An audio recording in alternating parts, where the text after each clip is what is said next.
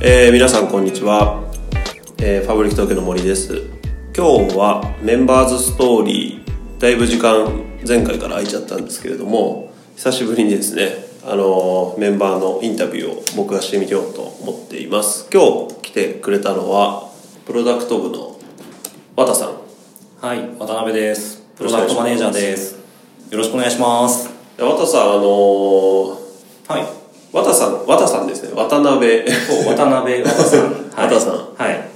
和田カフェ渡カフェ。いろんな読み方が社内でされてますけそうどですね。はい。渡さんは、えーっと、うちに入社したのはいつでしたっけえっ、と、ちょうど1年前ぐらいですね。 ?2 月軍の途中だったと思います。 ?2019 年の2月ぐらい。じゃあ1年、じゃあ丸1年経ってってちょう感どじそれぐらいですね。なるほど、なるほど。えーっと、まだうちの会社が渋谷にオフィスがあった時代ですよね。そうですね。そうっすよね。えーっと、じゃあ、どんなことをうちに入る前にやっていたかとか、はい聞いていってもいいですかはあ、はい。えっ、と、最初に入ったのは、いわゆる大手通信会社って言われてるところにい。入って、赤い会社えっ、と、赤じゃないですね。青ですね。あそっかそっかあの赤はその子会社かあ、そうです、そうです。そうはっい。すそうっすよねそうです、そうです。はいでそこに入ってそのいわゆる法人向けのシステム開発の SI って言われてるやつですね、そこでそのプロジェクトマネージャーとかそのフロント SE、まあ、いわゆるご提案のプリセールス SE みたいなうんことを、えっとまあ、メインでやってましたっていうのが、えっと6年ぐらいやったんですかねはいやってましたですごいいい経験させていただいてて、うんその本当にその新しいビルを建てるからインフラレベルから考えようみたいなうんうんそういう本当にもうドインフラみたいうんうんな世界から、うんそのまあ、いわゆる普通にこうネットワークを作ろうとか、はサーバーを導入しようとか、ええお客様向けのアプリケーションをスクラッチで作ろうみたいなうんのをその B2B もやったし、まあ、社内向けですね、はいもやったしそのエンドユーザー向けなんでうん B2B2C って言われてうんるうんうんようなものも作らせていただいてなるほどなるほどなんだろうな専門性があるというよりかいろいろやりましたっていう感じのそのプロジェクトマネージャーとしてうんやってたんですなるほよどねなるほどはいそれが20代の前半から後半ぐらいまでそうですねそうですね30歳ぐらいまでいたんでしたっけえー、ともうちょいいた気がしますえっ、とその時は東京じゃなくてえっ、と関西にいたんでしたっけそうっす大阪2年名古屋4年うんうんうんでそこから東京に出てきて、はいで東京出てくるちょうど30ぐらいの時かな東京出てきて、うんそこで SI を卒業して、はいそのグループの中での新規事業うんをまさに立ち上げてた側のうん実動部隊ですうね、んうんに入ってその、まあ本当にベンチャーの人っていうのをそこで始めましたってういう、んだから大手の通信会社に所属しながら子会社に出向というような形でそうですそうですはい、あの東京に上京したとそうですねいうような感じですよね、はいそれは、えっと、どんなことをやってたんですか、えー、と教育事業ですね、はいその最初は本当に動画で著名人の講義が聞けるみたいな、そういうような現代版の東進衛星予備校みたいなそれにちょっと近いです ねまあもうちょっとタレントチックな人はいはいはいとかも出てたりして、今で言うとあれですか中田敦彦とかですみたいなあ感じーのみたいなそうですそうですなんか芸能人系ってことですかもうはい一部そういうへえ人も出てじゃあ結構著名人がなんか授業やってくれるみたいなそうですそういう有名パティシエが教えるそのケーキの作り方みたいなみたいなみたいなへえあそうなんですねですあ僕面接とかであのその辺全然深掘らなかったんで初めて知りましたあー そうなんですね、はい、へえそういうのもやってて、まあ、ただ当時まだ早すぎたっていうんですかね、うん今だと結構そういうのって YouTube でバンバンまあまあ当たり前になってきまししたよね、ただそれを昔のネットワーク環境うんで有料でまだスマホ対応がギリギリできてたぐらいのうんうん時代で始めてたので、まあ、ちょっとその事業がうまくいかないねって言った時うんうんにその大学の動画をそのオンラインで無料で見れるみたいな、はい本当にグローバルで MOOCs って言われてるうんうんやつが流行り始めて、うんそれを日本な版んの、かねアメリカとかの大学がハーバード大学とかあーですがやってたりとかですは、はいそれの日本版を作ろうって言ってそいつの立ち上げをやってたのが、まあ、そのスタートアップというかその社内ベンチャーにいた時に一番頑張ってた仕事ですねなるほどそれはえっとアプリウェブえー、とウェブですけうど、んそいつをまあレスポンシブ対応ではあったんですけどスマホ対応をとにかく、なるほどスマホが普及してきた時だったんはいです入ね、れようとなるほどなるほどじゃああのウェブの開発とかあとはそのコンテンツとかその大学との連携とかあのその辺ってどうしてたんですか、えー、とコンテンツは別であの作る部隊がいたんですけど結局そのどういう仕組みでどういうコンテンツを作ればいいのっていう意味で言うと結局プラットフォームが結構大きなところを占めてたので、まあ、そういった部分のその、まあ、大学の先生とかの説明みたいななるとほころどとかは担当してましたね。なるほどなるほどじゃあ結構ガチでそこはエンドユーザー向けのそうですねあのサービスを、はいまあ、その子会社ではいやってって感じですよねそうですねはいそれでえーっと転職をしたじゃないですかそうですそうですその後の転職したきっかけとか、はいあのその後どんなにをしていたかかとか そうですね、はいでそこの、まあ、NT あ言っちゃった N, N 社そうですねは行いった時にやってたことで、まあ、一段落その事業が来た時にそうんの社内でその増資というかファイナンスしてもらえたんですよね、ほうほうほうでそれってすごくよくって持ち株会社にいて、うでん事業会社から投資してもらえるって、うんまあ、ある種の EXIT ですね、はいでそうした時にやっぱり役員とか変わってちょっと経営方針変わりましたっうんうんって言った中、うんそのまあ、自分のやってることってずっとその開発をそのうん回していく、うんまあ、今でいうプロダクトマネージャーの仕事をやってたんですけど、ちょっと違うポジションにしようかなみたいな、うんなんか大手話が企業あるあるみたいなほうほうほ「えい!」って飛ばされるみたいなやつですうね、へえでそりゃちょっと困るとこの仕事楽しいし、うんうんやっぱりこういうのやっていきたいねって言った時に、まあ、ちょっと外を見に行きましたっていうのでうん転職ですね、なるほどなるほどどういった会社に転職したんですかそこはもう完全スタートアップで、うんうんえっと、家族のその写真を共有してはいでそれを印刷物にして毎月、まあ、ご両親だったりごはい本人のお家だったり、まあ、その親戚のお家だったりっていうのをお届けできますよっていう、うんそういうサービスをやってるそこに入ったのはなんかどの辺が結構興味持ったからとかなんですか、えーと空気感っていうのが一空番気感ですねへでーその時の状況でいうとその,、うんうんまあ、その会社もすごくその伸び盛りで、うんそのそれこそ事務所がキュンキュンだけど新しいことやりたいっていう思いと熱意に満ち溢れた、はいだけどまだこうなんだろう未熟で荒削りなうんエンジニアや、まあ、ディレクターみたいな人たちがこううごめいているようなうん会社でそのそこにこう1週間ほどあの体験入社してたんですよほうほうほ結構有給とかも待ってたうんでなるほどなるほどでその時になんだろうその空気というかそのカルチャーというかそういったものにすごく可能性を感じたので、うんまあ、サービスの内容として、うんそのやっぱり家族の絆みたいなはいところをすごく深めていけるサービスだなっていうところに共感をして、まあ、なるほどこういうところで、まあ、今までです SI の経験だとか、まあはいまあ、なんだろう無料のプロダクトであったけどプロダクトを立ち上げてきた経験とか、そういうものがまあ活かせるんじゃないかなと思って一緒にやろうっていうなるほどなるほどどそうなんですね、えっ、と恵比寿にじゃあ通ってたんですねそうですねはい一緒の会社ですねなるほどなるほどわかりましたねえっと何年ぐらいあのいたんでしたっけそこに2年ぐらいですね2年ぐらい、はでプロダクトマネージャーそさうんでですすねねなんですねなんかどんなお仕事とか結構印象に残ってたりとかしますかえーっとやってた仕事で言うと本当にフロントエンドで言うと、うんそのトライアルマーケティングしたうんうん新商材はがあったんですけどそれを本当に全展開していくよいうんでもそれって当時プロダクトがその英語語で対応できる、うんイギリスとかアメリカとか展開をしてたり、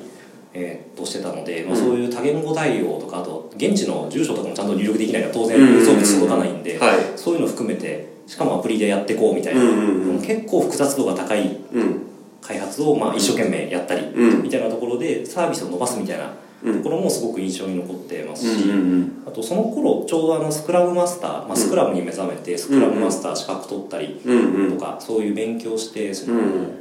組織改善というかうん人が増えていくとその会社のなんとか人問題と起きるじゃないですか,、はい、なんかそういう30人の壁あ50です人でのす壁100人の壁みたいなやつですかはいその時は何人ぐらいだったんですかえー、とその時が、えー、とちょうど30人の壁かうなんうんうんですねでうんそのなんだろうな事業の内容でちょっとお手伝いしてもらう人とか含めると50人ぐらいいたんですけど,、はいなるほどまだまあ実を30人ぐらいでしたはね、いまあいろいろ組織問題が起こるフェーズですよねですはいまあ、そんな中一時期はもううんその開発というよりか組織開発の方にちょっと振り切って、そっちの改善企画みたいなところをこうぐりぐり半年ぐらい回してたりみたいな、はい感じでその組織作りとかやっぱりエンジニアとかデザイナーとか話を聞きながら、うんその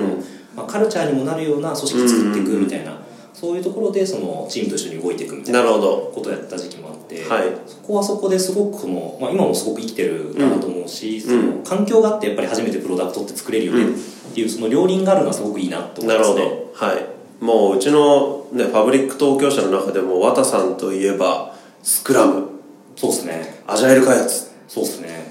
アジャイル開発なら俺に聞けみたいなそうですね。 ちょっとまあ、かなりカルチャーとしても浸透してして、ね、あの今日のみんなの会議とかでもアジャイル HR って、まあ、完全にワトさんがあのいたからネーミングされたような なんかそういう感じまで、はい、人事制度をアジャイルで作っていこうみたいななんか、はい、アジャイルの考え方が割と他の部門にも派生してる感じがしますよね。いやーそうそれね広めていかないといけないし、ねなんだろうまあ、まだスタートですけどね。いやですです、そうですよね。はい。で、えっと、うちに、えー入社して、えーくれたのが1年ちょっと前ですとはいで、えっと、どんなきっかけでうちをに興味持ったとか、あの、教えてもらえますあかはい、えー、とちょうど、あのーまあ、それこそ前の会社で、えーとまあ、プロダクトの成長も一通りその、なんだろうなちょうど大きかったそのさっきの機能とかをリリースした直後だった時に、まあ、その次じゃあどういうチャレンジしていこうかなっていうので、ちょっとその開発内容で言うと一段落つけたタイミングがあったんですよね、でその時に、まあ、ちょっとどうしようっていうので、まあ、外に話をうんうんうん。聞きに行った時に、んあのプロダクトマネージャーで有名なというかエンジニアリングマネージャーで有名なというか、あの及川さんはい。元 Google の、そうですそうです Google キャス、あグロ、Google Chrome そうですねの、えーっと、まあ、立ち上げをはいやられた方ですよね。ですはい、有名な PDM の方ですね。はい、にこう壁打ちをしてもらう機会があって、はいでやっぱり今のフェーズでもっとその前職の会社にもっとコミットして伸ばしていくっていうのもそうだけど、うん逆に言うとちょっとそこまでそのやれてることやってきたことっていう整理がついてるんだったら環境を変えてみるっていうのもまあ選択肢としてありですねみたいなことをポロッと言ってもらって、うん。でその時そのすごくな外に積極的に行きたいっていう状況ではなかったんですけど、ああそうやって言われてみると確かにそうかもな、うんうんうんちょっと視野広げたいなみたいなので、ちょっと会社回ってみようみたいなうん。話をしていた中出会ったのがファブリック東京だったってうんうんいう、うんう感ん。じそうでですすよねね。はい。はいなんか、えーっと、結構、あれですよね。えーっと、確か2018年の年末ぐらいだったかな。そうですそうです、はい。あの、結構そのスピード感持って、あの選考のプロセスが進んだ気がしてるんですけれども、なんか最終的に、あの、一番ここにしようってなったきっかけでどんなことだったんですかえーっと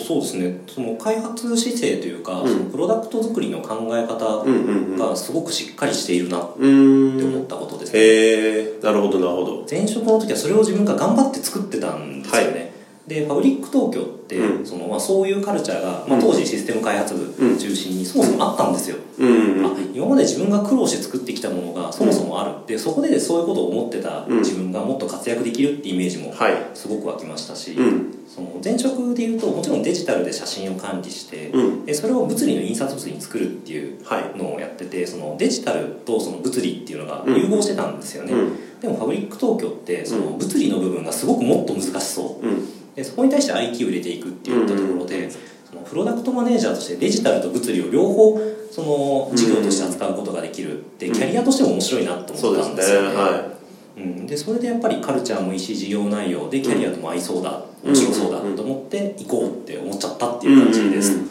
僕があの面接面談の時に確か2回入社前にやらせてもらってると思うんですけどなんかあのすごい印象に残ってるのが綿さんって結構そのなんだろううーんとシステム開発とかのあのこともすごく詳しいしあの結構そのスクラムマスターとか勉強したりとかして資格も取ってたりとかするじゃないですか、は一方でなんか結構ファッションのこだわりもそこそこ高いっすよね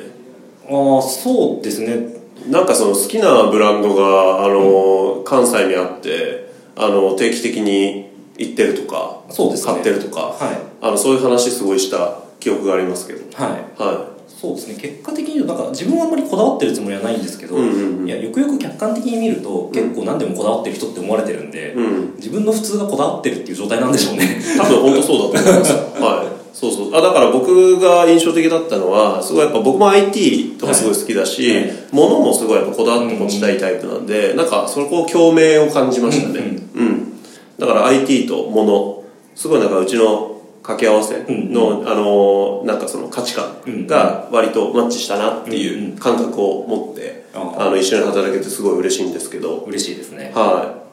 ありがとうございます。じゃあ、えっと、入社しましたと。はいで、まあ、あの、ファブリック東京第1号 PDM ですね。そうですねはい。結果的に。ははい。どうですか、この1年ぐらい。なんか、どんな仕事をしてきたとか、なんか印象的な、なんか、あーこととかありますかいえっと印象的だったのは、まあ、プロダクトとして当然伸ばしていかなきゃいけないうんうんうんじゃないですか、はいでプロダクトの成長を持った時に最初に取り組んで印象に残ってるのがシャツなんですよ、うんあのファブリック東京で、まあ、オーダースーツオーダーシャツ、はいまあ当たり前のように扱ってるんですけど、はい僕が入った当時って、うんシャツってんシャツの一覧がなくって、はいどっからシャツどういうふうに買うの何があるのっていうのが分かんなかうったんんですよね、うんうん確かに分かりづらかったはい売り物あるのに見えないみたいな、はいでそれ直したら数字が伸びるみはいたいな、い、はいやなんか当たり前なんですけど、はい当たり前のことやるのめっちゃ大事だなっていうのを気づき、はいでもそれぐらい伸びしろがうんあるうんうんそそういうこと別にしなくても究極と事業成長してたんですよね、うんでそれやってさらに伸びる、うんいやこっから先も可能性しかないなみたいな、はいはいもう最初、まあ、そういうのを取り組んで結はい果が出てよかったなっていうふうに、確かに確かに 明確に数字が変わりましたもんねそうですねはい確かに確かに今ではもうすごい選択しやすくなってますよね、うんはいなるほどなるほど